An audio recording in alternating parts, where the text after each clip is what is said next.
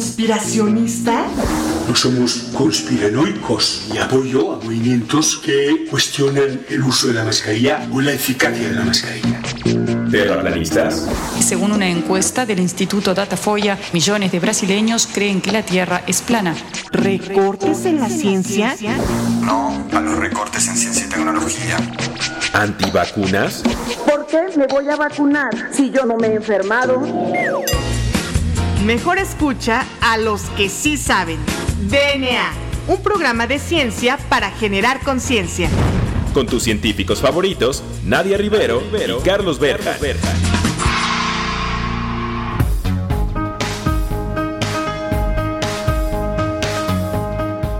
Hola, hola, hola, bienvenidos a una emisión más de este su programa favorito de divulgación de la ciencia, DNA. Ya sabe, pásale aquí a donde sí sabemos, donde entrevistamos a los expertos en ciencia en cualquiera de sus ramas, ya sea biología, física, matemáticas, ciencias sociales, incluso también tocamos alguna parte de las humanísticas y hemos hablado incluso con personas que hacen arte que la conjuntan con la ciencia. Yo soy la doctora Nadia Rivero y me acompaña como cada jueves de DNA el famosísimo doctor Juan Carlos Gómez Berjan. Juan Carlos, muy buenas tardes, ¿cómo estás? ¿Por qué no le platicas al querido este público que nos escucha todos los jueves de DNA, ¿cómo te encuentras el día de hoy? Muy bien, Nadia, muy feliz por un programa más de DNA. Estamos muy contentos, eh, gracias a Ciudadana que nos ha apoyado muchísimo para esta labor tan importante que es de divulgar la ciencia. Y nosotros divulgamos, y hay que destacarlo, en DNA. A veces explicamos, ¿no? Porque hay que hacerlo en ciencia, ¿no? Hay que explicar. Pero también queremos llevarles quién es el que está detrás de los artículos que salen en algunos reportajes, quién es el que está haciendo la, la investigación y sobre todo a nivel nacional. Y hoy no es la excepción. Hoy tenemos a una investigadora joven que ahorita la va a presentar Nadia, que nos va a platicar de un tema también muy importante en salud y que está haciendo investigación de muy alto nivel eh, a nivel nacional. Nadia, ¿por qué no nos presentas quién es? Claro que sí, Juan Carlos. Pues el día de hoy tenemos el honor de este, platicar con la doctora Vianey Rodríguez Lara, quien no es nada más ni nada menos que bióloga y maestra y tiene también un doctorado en ciencias biológicas por la Universidad Nacional Autónoma de México. Es este, investigadora del Sistema Nacional de Investigadores nivel 1, cuenta con un buen número de este, publicaciones en revistas indexadas y bueno, ha participado también en múltiples congresos y conferencias nacionales e internacionales.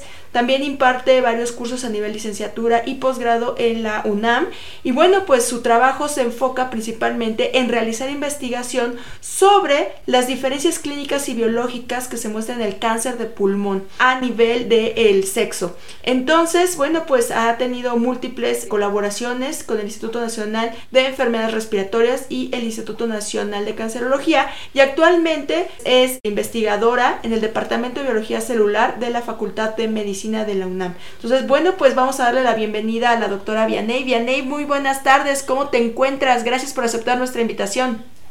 Hola, ¿qué tal? Muy buenas tardes pues muy contenta de compartir este día con ustedes y eh, pues muchas gracias por la invitación y también contenta de compartir con su auditorio. Muy bien, Benay, pues ¿por qué no nos platicas eh, la importancia del cáncer de pulmón eh, en general y por qué es importante estudiarlo? Pues mira, el cáncer de pulmón es importante a nivel mundial porque pues entre todos los tipos de cáncer es el cáncer que presenta la mayor incidencia y la mayor mortalidad a nivel mundial entre hombres y mujeres. Y bueno, debido a eso es, la importancia, ¿no? Eh, eh, como te comento, de entre todos los tipos de cáncer, ¿no? El cáncer de mama, el cáncer de próstata, entre otros, ¿no? El cáncer de pulmón, pues es el que presenta eh, pues el mayor número de muertes, ¿no? Este, si hacemos la diferencia entre hombres y mujeres, en los hombres sigue siendo la principal causa de muerte y en las mujeres este cáncer, fíjate, que ha incrementado en los últimos años su incidencia y eh, actualmente se encuentra en el tercer lugar en incidencia y el segundo lugar en mortalidad. Entonces es un cáncer que también se ha vuelto muy importante en las mujeres a nivel mundial. Y pues en nuestro país también, en nuestro país eh, se encuentra eh, dentro de los primeros 10 tipos de cáncer más importantes debido a su mortalidad. Es un cáncer que cobra muchas muertes, muchas muertes. Claro. Oye, Vianney, y por ejemplo, mencionas mucho la diferencia entre sexo, que principalmente está en mujeres. ¿Hay alguna edad en la que se vea principalmente que hay más eh, prevalencia del cáncer de pulmón, en particular en las mujeres respecto a hombres? ¿Y a qué se le atribuiría? ¿Cuáles son como los factores de riesgo que podrían estar implicados en promover que exista estas diferencias en el cáncer de pulmón? Pues mira, eh, la edad, evidentemente el cáncer es una enfermedad que se presenta en adultos mayores, ¿no? Eh, aunque en los últimos años, ¿no? En las últimas décadas se ha visto que pues ha incrementado el número de casos en, adultos jóvenes, ¿no? Lo cual también llama la atención. No hay diferencia en cuanto a la, a la edad entre hombres y mujeres, sin embargo sí hay diferencia en cuanto a, las, eh, a la presentación clínica. Por ejemplo, las mujeres pues presentan predominantemente un tipo de cáncer de pulmón que es el adenocarcinoma, que es el más frecuente a nivel mundial, ¿no? Otra de las cosas es que también las características moleculares son diferentes. Por ejemplo, las mutaciones que presentan hombres y mujeres también son diferentes, ¿no? Hay mutaciones, por ejemplo, más frecuentemente en algunos genes como EGFR en las mujeres, garras, etcétera, ¿no? Que son diferentes entre los eh, hombres y mujeres. Y te digo, estas características moleculares diferentes entre hombres y mujeres también hace que sea diferente la evolución y la respuesta al tratamiento también puede ser diferente entre hombres y mujeres. Por ejemplo, las mujeres, eh, debido a que tienen estas características diferentes, pues los tumores responden más a unas terapias con respecto a otras, ¿no? Las mujeres son más respondedoras a quimioterapias, por ejemplo, los hombres más eh, responden mucho mejor a la inmunoterapia y eso hace que la enfermedad sea pues una enfermedad diferente, ¿no? Entre hombres y mujeres. Eso lo hace también eh, muy, muy importante a nivel de, del estudio, ¿no? Que tenemos que estudiar estas diferencias, pues para ofrecer mejores alternativas de, tratamiento. Bien, ¿cuál es el tratamiento? Digamos, a mí me, me, diagnostican cáncer de pulmón. ¿Cuál es el tratamiento que sigo? ¿Y cuáles son las características de, de, o sea, me voy a morir, no me voy a morir o qué es lo que tengo que esperar si yo tengo cáncer de pulmón? Mira, una de las cosas que sí me gustaría comentar es que eh, el cáncer de pulmón es tan importante porque es un cáncer, como les decía al principio, que tiene una alta mortalidad. Y esto es porque es uno de los cánceres que se detectan en estadios ya tardíos. Desafortunadamente, cuando el paciente empieza con síntomas, ¿no? Eh, pues eh, focos rojos y que lo llevan a, a, a una revisión, pues básicamente el paciente ya está eh, con una metástasis. Esto quiere decir que el tumor pues ya ha invadido otros órganos y pues difícilmente tienen una esperanza de vida mayor a 5 años, ¿no? Esto es porque pues un tumor que se ha diseminado a otros órganos tiene poca probabilidad de curarse. ¿no? Eh, a diferencia, por ejemplo, del cáncer de mama, aunque sabemos que el cáncer de mama en las mujeres es el principal cáncer, ¿no? por la incidencia, el número de casos es mucho mayor, bueno, no mueren tantas mujeres por cáncer de mama. ¿Por qué? Porque se detecta a tiempo, porque se detecta en estadios más tempranos. Sin embargo, eh, cánceres como el de pulmón se detectan en estadios más tardíos porque no dan síntomas hasta que ya desafortunadamente el cáncer pues se ha, eh, se ha diseminado y ha, causado, causado, metástasis. Entonces, esta es una de las desventajas ¿no? de este tipo de cáncer y por eso es que es tan importante estudiarlo porque hay muchos avances en cuanto a la detección temprana y demás, pues aún no podemos detectarlo en estadios más abajo del 3, ¿no? por ejemplo, en nuestro país.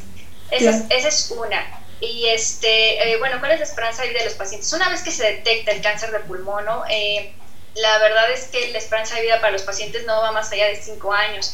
Aún con las terapias eh, dirigidas, ¿no? que conocemos, las terapias que van hacia inhibir las, eh, ciertos genes mutados, ¿no? como EGFR o la inmunoterapia, que la verdad es que ha eh, incrementado mucho la esperanza de vida, desafortunadamente los pacientes no alcanzan más allá de 5 años. ¿no? y bueno, otra cosa que sí me gustaría comentar es que, bueno, actualmente, ¿cómo es que se trata el cáncer de pulmón? Se detecta casi siempre en estadios avanzados.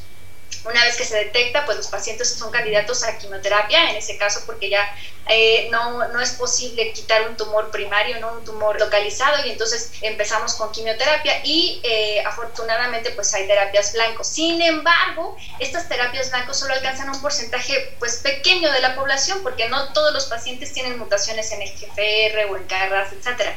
Entonces solamente se benefician con estas terapias muy, muy este, personalizadas, pues un porcentaje pequeño de pacientes a la fecha, el grosso de los pacientes siguen siendo tratados con pues quimioterapias, ¿no? Y este, otra cosa que hemos visto en, investigación, o les cuento, es que estas diferencias entre hombres y mujeres nos han apuntado a investigar, pues, qué onda con las hormonas, ¿no? Si hay tantas diferencias entre hombres y mujeres, las hormonas estarán ahí eh, promoviendo de alguna manera estas diferencias biológicas y estas diferencias clínicas y la respuesta es que sí, hemos visto que sí. Sin embargo, pues eh, todavía no hay tanta información, ¿no? La información eh, en cuanto al efecto biológico de las hormonas en esta enfermedad todavía no está tan sustentada como para poderlo llevar a la terapia. Eh, ya hay algunos estudios en fase clínica en donde se están aplicando terapias antihormonales, ¿no? Prácticamente lo que hemos visto más es los estrógenos, la relación con los estrógenos, ¿no? El cáncer se relaciona con los estrógenos, sí, los estrógenos promueven la carcinogénesis, sí, y entonces, bueno, estamos viendo que es probable que las terapias antihormonales puedan beneficiar a los pacientes, sí, sin embargo, actualmente todavía no tenemos toda la información ¿no? para poderlo llevar al grosso de los pacientes a poder ocupar estas diferencias sexuales en la terapia para beneficiar a los pacientes con, eh, pues, con terapias antihormonales. Oye, viene, ¿y se sabe algo de, la causa? O sea, ¿cuál es la causa por la cual, o al menos algún factor de exposición que esté más asociado a desarrollar el cáncer de pulmón? Claro, claro, y eso es interesante también platicarlo. Mira, el cáncer de pulmón, evidentemente, todo el mundo sabemos que uno de los factores de riesgo más importantes es el hábito tabáquico, ¿cierto? Pero, eh, bueno, no es el único. También sabemos que eh, muchas personas no fumadoras desarrollan cáncer de pulmón. De hecho, eso es algo que me gustaría comentarles, que eh, un porcentaje bien importante de las mujeres que desarrollan cáncer de pulmón son no fumadoras. Entonces tú dices, bueno, entonces, ¿cuál es el, cuál es el factor de riesgo? ¿no? Bueno, hay muchos otros factores de riesgo que pueden suponer el desarrollo de esta enfermedad. Por ejemplo, la exposición a humo de leña, eh, la exposición a vapores de aceite, ¿no? por ejemplo, en, China y en algunos países se cocina a altas temperaturas y el vapor, los aceites se vaporizan, ¿no? Se, producen vapores y esos vapores las personas que cocinan los inhalan y esos vapores tienen eh, nitrosaminas y muchos otros contaminantes que hacen que las células de nuestros pulmones pues se transformen. ¿No? Esa es, esa es otra. La contaminación del aire, que también en China, y, bueno, no nos quedamos atrás, en la Ciudad de México tenemos altos niveles de contaminación, los metales y muchos contaminantes que contienen ¿no? las partículas suspendidas totales son carcinógenos para nuestro cuerpo. De hecho, la IARC en el 2013 también clasificó la contaminación del aire como un carcinógeno. Eso es otra. Y bueno, de ahí podemos eh, también sumar otros, otros factores como eh, probablemente las hormonas, ¿no? que es lo que estamos estudiando, que probablemente en las mujeres las hormonas puedan ser potencialmente un factor de riesgo. Muy bien, viene. Oye, pues hay muchas preguntas todavía en el tintero y que a mí me gustaría realizarte en torno a todos estos factores de riesgo que eh, están relacionados con el cáncer de pulmón. Y bueno, pero ¿qué te parece si dejamos hasta aquí esta primera sección de la entrevista y ya regresamos a todo nuestro auditorio de DNA? No se despegue de su radio porque estamos de vuelta. Esto es DNA.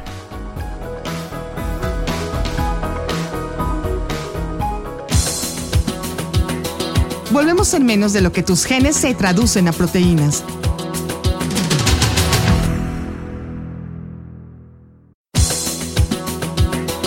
Ya recargamos ATP. Continuamos.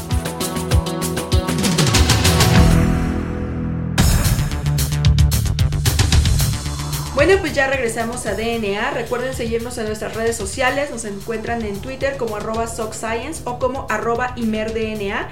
También estamos en Instagram y en Facebook como arroba DNA y arroba en ScienceSox. recuerden que estamos hablando con la doctora Vianey Rodríguez Lara sobre cáncer de pulmón, una enfermedad que es muy importante realizar investigación por todo lo anterior que nos estaba platicando Vianney en la sección pasada. Entonces, Vianney, como te mencionaba en la sección pasada, nos quedé, me quedé con muchas dudas.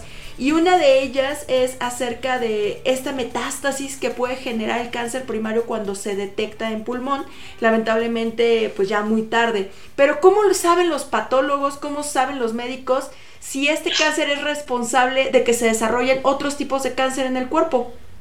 Sí, mira, eh, bueno, ahí es importante la labor del patólogo, evidentemente, porque para nosotros saber si es un tumor primario, es decir, el origen de los tumores, pues los patólogos utilizan marcadores moleculares, ¿no? Marcadores eh, o ciertas mutaciones que son características en el tumor primario, ¿no? Por ejemplo, el tumor, el, cáncer de pulmón expresa ciertas moléculas o tiene ciertos marcadores que le sirven al patólogo para seguirlo en otros, en otros lugares eh, lejos del pulmón, ¿no? Por ejemplo, si tenemos eh, un tumor en mama, es, es, muy importante, ¿no? Por la cercanía, saber si es un tumor primario o una metástasis de otro órgano. Entonces te digo, los patólogos siempre utilizan marcadores para saber si es un tumor primario o si esa es una metástasis. Y lo mismo para otros, otros órganos, ¿no? Por ejemplo, si hablamos de un cáncer de próstata que ha migrado a otros lugares, eh, de igual forma, ¿no? Cada tumor expresa ciertos marcadores moleculares que le sirven al patólogo para seguirlo, ¿no? Para saber si está en el sitio donde se originó o para saber si está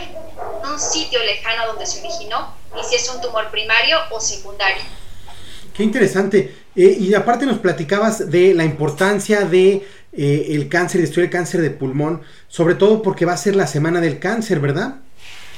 Así es, mira, es súper, súper mega importante porque, como les comentaba en un principio de la entrevista, ¿no? El cáncer de pulmón es la primera causa de muerte a nivel mundial, tanto en hombres como en mujeres. Y bueno, algo muy interesante y bueno, desafortunado es que el cáncer de pulmón ha incrementado en las mujeres a nivel mundial. O sea, eh, eh, antes, se, hace algunas décadas, no era un cáncer que predominaba en los hombres. Sin embargo, en las últimas décadas, eh, bueno, debido a diferentes factores, ¿no? pues ha incrementado muchísimo, muchísimo, hasta en un 200% en las mujeres, ¿no? En algunos países desarrollados como Estados Unidos y muchos de Europa. Entonces, en todo, y esto no solamente en, en el país desarrollado, sino en, la tendencia es mundial, ¿no? Este incremento, la tendencia es mundial. Entonces, eh, les decía que este cáncer es muy importante prevenirlo, ¿no? Y seguirlo estudiando para poderlo detectar a tiempo, para poder tener más herramientas para el tratamiento. Este, y bueno, yo creo que, es muy importante hacer hincapié en la prevención, en la prevención. En, hablando de los factores de riesgo, ¿no? ¿Qué factores de riesgo podemos evitar, no? Pues el, el, hábito tabáquico es uno, ¿no? Uno de los factores importantes, el humo de leña, la exposición a humo de leña, la contaminación ambiental. Evidentemente hay otros que no podemos, eh, pues, controlar, ¿no? Como la contaminación del aire y demás, pero sí que podemos pues evitar algunos, ¿no? Como el, el, hábito tabáquico que les decía, ¿no? Aunque también es bien importante, ¿no? Decir que eh, muchas de las mujeres o un porcentaje bien importante pues no fuman, ¿no? Entonces eh, de ahí nuestra investigación, ¿no? empezar a buscar qué otros factores de riesgo podrían ser importantes pues para las mujeres, porque está habiendo este incremento de cáncer de pulmón en las mujeres pues justo, justo de ahí nuestra línea de investigación. Oye, bien, y bueno, aquí una pregunta muy superficial quizá, porque ahorita con lo que mencionabas de el humo de leña, entonces nuestros, nuestro auditorio se puede asustar si en su próxima carnita asada pues ya va a tener cierta exposición al humo que se genera durante una fogata o en un asador. Entonces, este, ¿se deberían preocupar o no se deberían de preocupar por su próxima carnita asada y el cáncer de pulmón? Eh, pues mira, yo creo que eh, evidentemente las personas que desarrollan cáncer de pulmón no es por la exposición a, una vez, ¿no? Es, es la exposición repetida eh, durante años, ¿no? hay mucha gente, desafortunadamente en nuestro país, mucha gente sigue ocupando la leña para poder calentar sus hogares y para poder también cocinar, ¿no? Y las, las personas que principalmente están expuestos a esto son las mujeres, ¿no? Las que, las que hacen estas labores. Entonces, eh, evidentemente por una vez o dos veces, ¿no? Pero sí es algo que debemos evitar, ¿no? Toda la, la, quema de, biomasa genera carcinógenos que son dañinos. Entonces, sí, si podemos evitarla, sí, aunque recuerden que evidentemente la exposición a una, una vez no es suficiente para desarrollar un tumor, ¿no? O un cáncer. Sí es importante las personas en provincia que puedan tener esta conciencia de que la, la, exposición a humo de leña, ¿no? Es, es dañina. Oye, Vianney, y este, ¿cuáles son tus líneas de investigación? ¿Por qué nos platicas un poquito más de a qué te dedicas tú en el laboratorio y por qué es importante eh, tus líneas de investigación para la sociedad en general? Claro, mira, eh, con mucho gusto, es, mi tema favorito. De hecho, bueno, pues me dedico en particular a estudiar estas diferencias que existen en el cáncer de pulmón entre hombres y mujeres y cómo es que las hormonas pueden, las hormonas sexuales pueden impactar el desarrollo y la progresión de este tipo de cáncer y la relevancia que puede también tener estas hormonas en la terapia. ¿no? Los resultados de nuestras investigaciones pues, pueden ser importantes. Como sabemos, claramente ya hay diferencias clínicas ¿no? en esta enfermedad, diferencias clínicas en la evolución, en la progresión, en la respuesta al tratamiento, en las mismas mutaciones y las características que tiene el tumor, pues son diferentes entre hombres y mujeres y eso ya lo sabemos. Sin embargo, el sustento biológico, ¿no? El cómo participan las hormonas en dar estas diferencias, sigue siendo pues tema de estudio, ¿no? De hecho, actualmente seguimos descubriendo nuevas, nuevas eh, pues, funciones de las hormonas en órganos no reproductivos, ¿no? En órganos y tejidos no reproductivos. Sabemos que muchas de las hormonas tienen funciones cerebrales, ¿no? Este, cardiovasculares, etcétera. Y eso es algo bien interesante, que seguimos descubriendo eh, pues, funciones de las hormonas. Y ahora imagínense, ¿no? Eh, y eso es un tema realmente súper complejo, las hormonas y cómo es que se regulan con otras vías hormonales, ¿no? Y ahora esto llevarlo al cáncer, pues también es algo es algo interesante y es un tema complejo que ha tomado relevancia, ¿no? Sobre todo en el cáncer de pulmón, que antes no se consideraba un tumor hormonodependiente y ahora sabemos que sí, que el cáncer de pulmón sí depende de, hormonas, sobre todo de los estrógenos, que son los que más hemos estudiado y sobre eh, todo de los que más hay evidencia sobre su relación con la carcinogénesis. Y bueno, ¿cómo puede impactar esto en la sociedad? Bueno, nosotros tratamos de eh, pues, eh, investigar si las hormonas pueden ser potenciales eh, factores de riesgo, ¿no? ¿Por qué? Pues porque las mujeres estamos expuestas a muchos factores hormonales, de hecho producimos hormonas, ¿no? Naturalmente, que nos protegen contra diferentes enfermedades, pero que también pueden ser, pues, contraproducentes en algunas otras patologías como los cánceres, ¿no? El cáncer de mama es un cáncer hormonodependiente, ¿no? En el cual se tiene que regular la cantidad de, hormonas y también estamos viendo que el cáncer de pulmón, esta es una. Y la otra, pues que las mujeres estamos expuestas en nuestra vida de manera exógena ¿no? a hormonas como pues, los anticonceptivos, las terapias de reemplazo hormonal ¿no? y muchos otros eh, pues, contaminantes ¿no? actualmente de, de, nuestro medio que tienen actividad estrogénica que también podrían estar jugando un papel importante en el desarrollo de diferentes patologías incluyendo el cáncer y en este caso pues el cáncer de pulmón. Entonces nuestra línea pues intenta ¿no? descubrir si realmente estas hormonas pueden o no ser un factor de riesgo y si pueden impactar también en la terapia, ¿no? De ahí que eh, actualmente el cáncer de pulmón se trata igual en hombres y mujeres, ¿no? Si tú tienes cáncer, da igual que seas hombre o mujer, pues lo que se determina es la característica del tumor. Actualmente estamos viendo que con todas estas diferencias, obviamente las hormonas ahí están participando y entonces estamos viendo si realmente las hormonas, particularmente los estrógenos, pueden impactar, les digo, también en la terapia, ¿no? Si podemos dar una terapia antihormonal para ayudar a que puedan, este, pues las terapias ser mucho más eficientes. Oye, qué interesante, viene. Incluso fuera del aire nos mencionabas de unas estadísticas, ¿no? Que decías, bueno, el cáncer de mama es la principal causa de muerte en mujeres, pero se puede prevenir esta muerte si se diagnostica con tiempo. Sin embargo, contrastando con el cáncer de pulmón, aumenta la mortalidad porque ya se detecta en estadios más avanzados donde lamentablemente ya es muy difícil poderlo tratar con éxito para el paciente. Y bueno, viene, pues ya pasando a nuestra última sección de este programa que casualmente se, va se está transmitiendo este, un día antes del Día Internacional contra la Lucha del Cáncer. Nos gustaría preguntarte si tienes alguna recomendación relacionada con el tema. Ay, tus medios de contacto, no olvides. Ah, perfectísimo. Sí, mira, eh, bueno, para eh, en cuanto a las recomendaciones, bueno, Elena Yesh siempre tiene una página en donde pueden eh, consultar los términos, ¿no? ¿Qué es el cáncer? ¿Cuáles son las mutaciones más frecuentes? Los tipos de tratamiento, ¿no? Este, porque, bueno, cuando uno se enfrenta a esta enfermedad como, como paciente, ¿no? Empiezas a a reconocer muchos términos que desafortunadamente en la, consulta ¿no? Eh, te, empiezan a ser más familiares como mutaciones, el estadio del tumor en el que, te, en el que se diagnostica, etcétera, etcétera. Entonces, esa es una página muy interesante. Y bueno, eh, hablando más de cosas culturales, pues algún libro que justo estaba leyendo en estos días, ¿no? El proyecto Esposa. Es un, es un este, libro que, bueno, les recomiendo mucho. Es una es, es, un libro sobre un científico, ¿no? Para, para variar.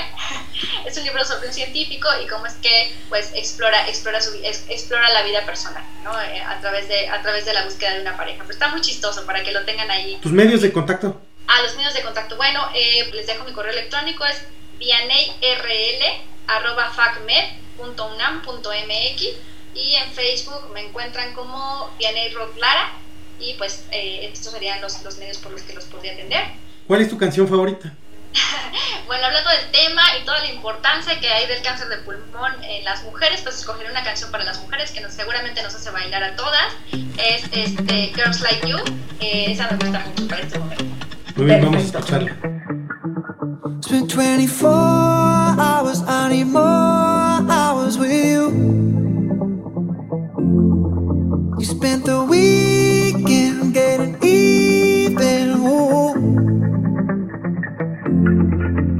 spent the late nights making things right between us. But now it's all good, babe. Roll that backward, babe, and play me close.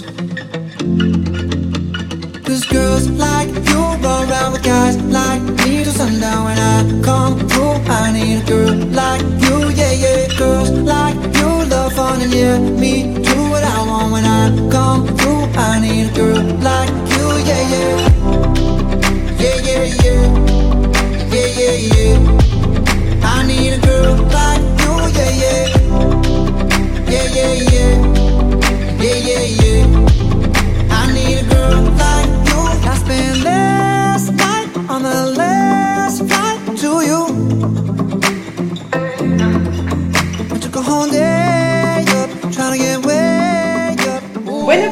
regresamos a DNA para despedir a nuestra invitada, doctora Vianey Rodríguez Lara. Muchísimas gracias por estar aquí con nosotros, platicando acerca de la importancia. Vianey, muchísimas gracias y esperamos verte muy pronto, ahora sí en físico y platicando más de estos temas tan interesantes. Muchísimas gracias, muchísimas gracias por la invitación. La verdad es un gusto, un gusto estar con ustedes, platicar con ustedes y con tu auditorio. Muchísimas gracias y un abrazo a los dos. Bueno, pues yo soy la doctora Nadia Rivero Yo soy el doctor Carlos Berjan. y esto fue DNA. Hasta la próxima.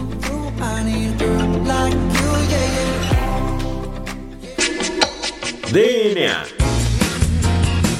La materia no se crea ni se destruye, solo se transforma. Nos vemos en el próximo programa de DNA. Un programa para generar conciencia.